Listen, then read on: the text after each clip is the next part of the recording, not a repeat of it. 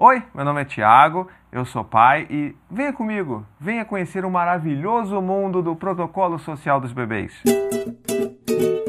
Existe um conjunto de leis secretas de quando você tem filhos que não está escrito em lugar nenhum. Não tem livro falando sobre isso, não tem nenhum canal de YouTube falando sobre essas regras, mas elas existem. E bizarramente todo mundo sabe dessas regras e pior ainda, elas esperam que o seu bebê ou os seus filhos maiores tenham que seguir elas à risca. E obviamente todo mundo fica chateado quando eu não sigo nenhuma delas ou obrigo meus filhos a seguirem nenhuma dessas regras. E eu chamo esse conjunto de regras de o protocolo social dos bebês.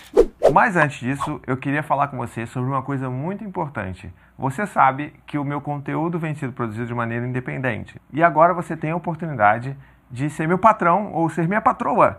E aí você vai poder me ajudar a manter esse trabalho independente ou fazer com que o meu canal cresça ainda mais, com que eu consiga investir em equipamentos, produção e tempo e continuar fazendo esse conteúdo todo que eu forneço pelo, pelo Paizinho Vírgula. Se você se sentiu ajudado por algum trabalho meu, se você se sentiu impactado por algum vídeo meu ou algum texto, clica aqui, ó. Dá uma lida lá, vê se você pode ajudar e se você tem condição de ajudar. E se você então vai a uma festa de criança, do, né, algum amiguinho do seu filho, ou se você vai né, fazer aquele almoço de família com os seus pais, ou se você leva o seu filho na pracinha, todo mundo espera que o seu filho vá respeitar o protocolo social dos bebês. Aí dele se ele não respeitar, né? Tipo, você vai ficar recebendo olhares tortos de todos os lados. Então vamos lá, vamos falar da primeira regra do protocolo social, que é dar beijo. Gente, qual é o lance de você ter que ficar dando beijo em todo mundo? Tipo, eu não dou beijo em todo mundo e eu não quero que todo mundo dê beijo em mim. Por que diabos eu vou querer que o meu filho dê beijo em todo mundo? Ou que ele aceite o beijo de todo mundo? E que tipo de mensagem você está querendo ensinar para o seu filho se você obriga ele a sempre dar beijo, independente se ele queira ou não dar beijo na pessoa? Não sei. Então, eu não obrigo meus filhos a dar beijo em ninguém. Então, se ele quiser dar beijo, ok. Pô, bom para você. Agora, se ele não quiser dar beijo, desculpa, mais sorte na próxima vez. Ou tente, pelo menos, criar um vínculo um pouquinho mais profundo com meu filho. Então imagina aquela tia-avó lá de 250 anos que vê o seu filho uma vez por ano só e ela quer porque quer que o seu filho dê beijo nela. É claro, ela realmente gostaria muito de, né, de ter um beijo, de ganhar um beijo de um bebê fofo, lindo, compreensível. Mas também não é o fim do mundo se você só vê a criança uma vez por ano e, tipo, ela acha você uma estranha.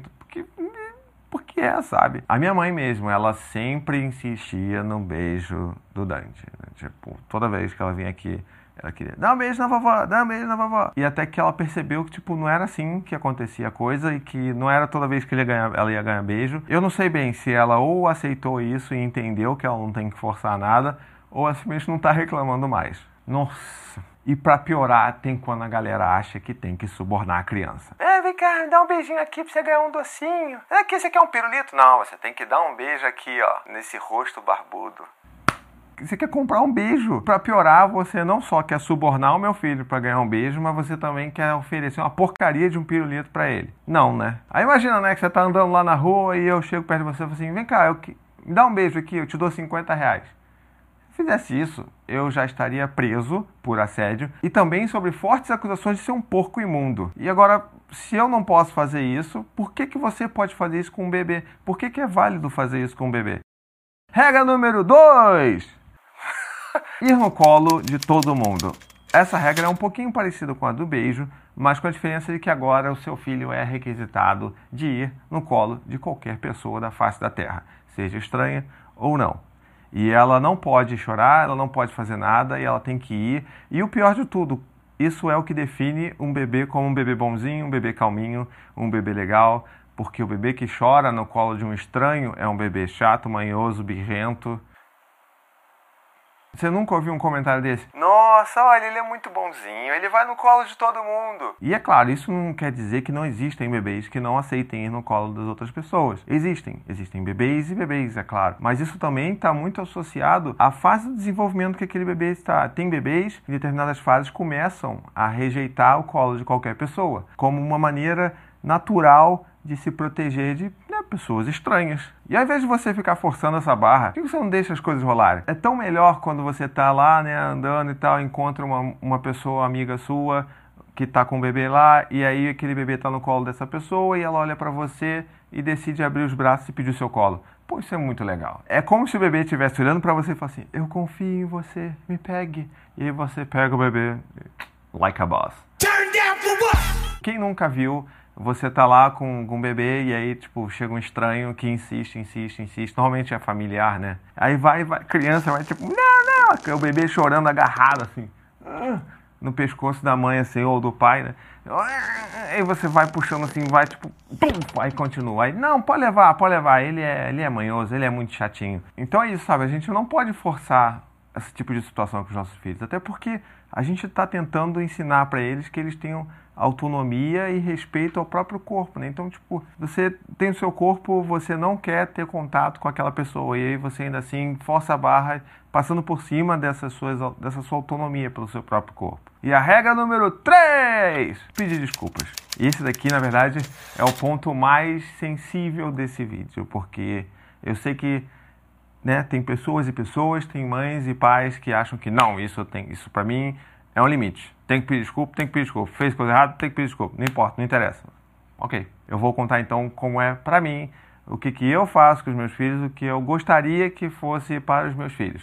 Combinado? Ok. É super comum eu estar tá lá em alguma situação com meu filho, principalmente na pracinha, né? E aí acontece algum problema e você vê que aquela criança que fez, até o Dante chorar talvez, mas aquela criança fez alguma coisa completamente sem intenção, completamente sem desejo de machucar ou de magoar o meu filho. E aí cria-se aquela região tensa, assim, as pessoas ficam. E aí que é o pai ou a mãe obrigando aquele bebê ou aquela criança a pedir desculpas. Tipo, a criança tomou o carrinho do meu filho e aí eu, não, você tem que pedir desculpa agora. Que isso, você que mal criado, dá desculpa.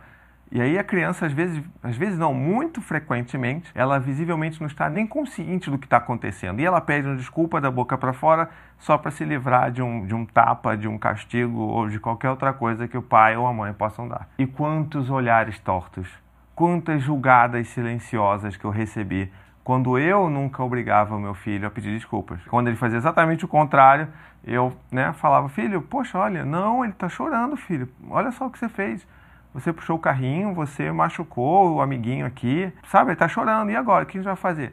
E você tenta incentivar isso, você tenta mostrar a consequência dos atos que o, que o bebê teve, ou que a criança teve, para que ela entenda um pouco né, a, ação e reação. Então, o que, que ela causou no outro. E aí, se ela realmente se sente arrependida, ela vai pedir desculpa. Mas se ela não se sentir arrependida, qual o ponto de você pedir desculpa? Que diabos é isso que eu posso pedir desculpa? Eu sou livre de qualquer crime que eu, que eu cometa, mesmo que eu não esteja realmente arrependido? Não sei. Para mim, é muito mais importante que o pedido de desculpa tenha significado. Então, que ele faça o pedido de desculpa porque ele se arrependeu de verdade, né? Então, porque ele tem observado que ele fez alguma coisa ruim, que ele causou algum mal a alguma pessoa e ele se arrependeu e ele pede desculpa. Por porque senão vira uma coisa vazia. Ele pede desculpa da boca para fora só para resolver uma situação e a pessoa que ouve as desculpas vazias sabe que elas são vazias, mas ok, atendeu o protocolo, está liberado. Ok. E aí as crianças aprendem que isso é uma palavra mágica, que vai liberar elas de qualquer encrenca. Então como é que a criança vai aprender a pedir desculpas se eu nunca mando ela pedir desculpas? Muito simples.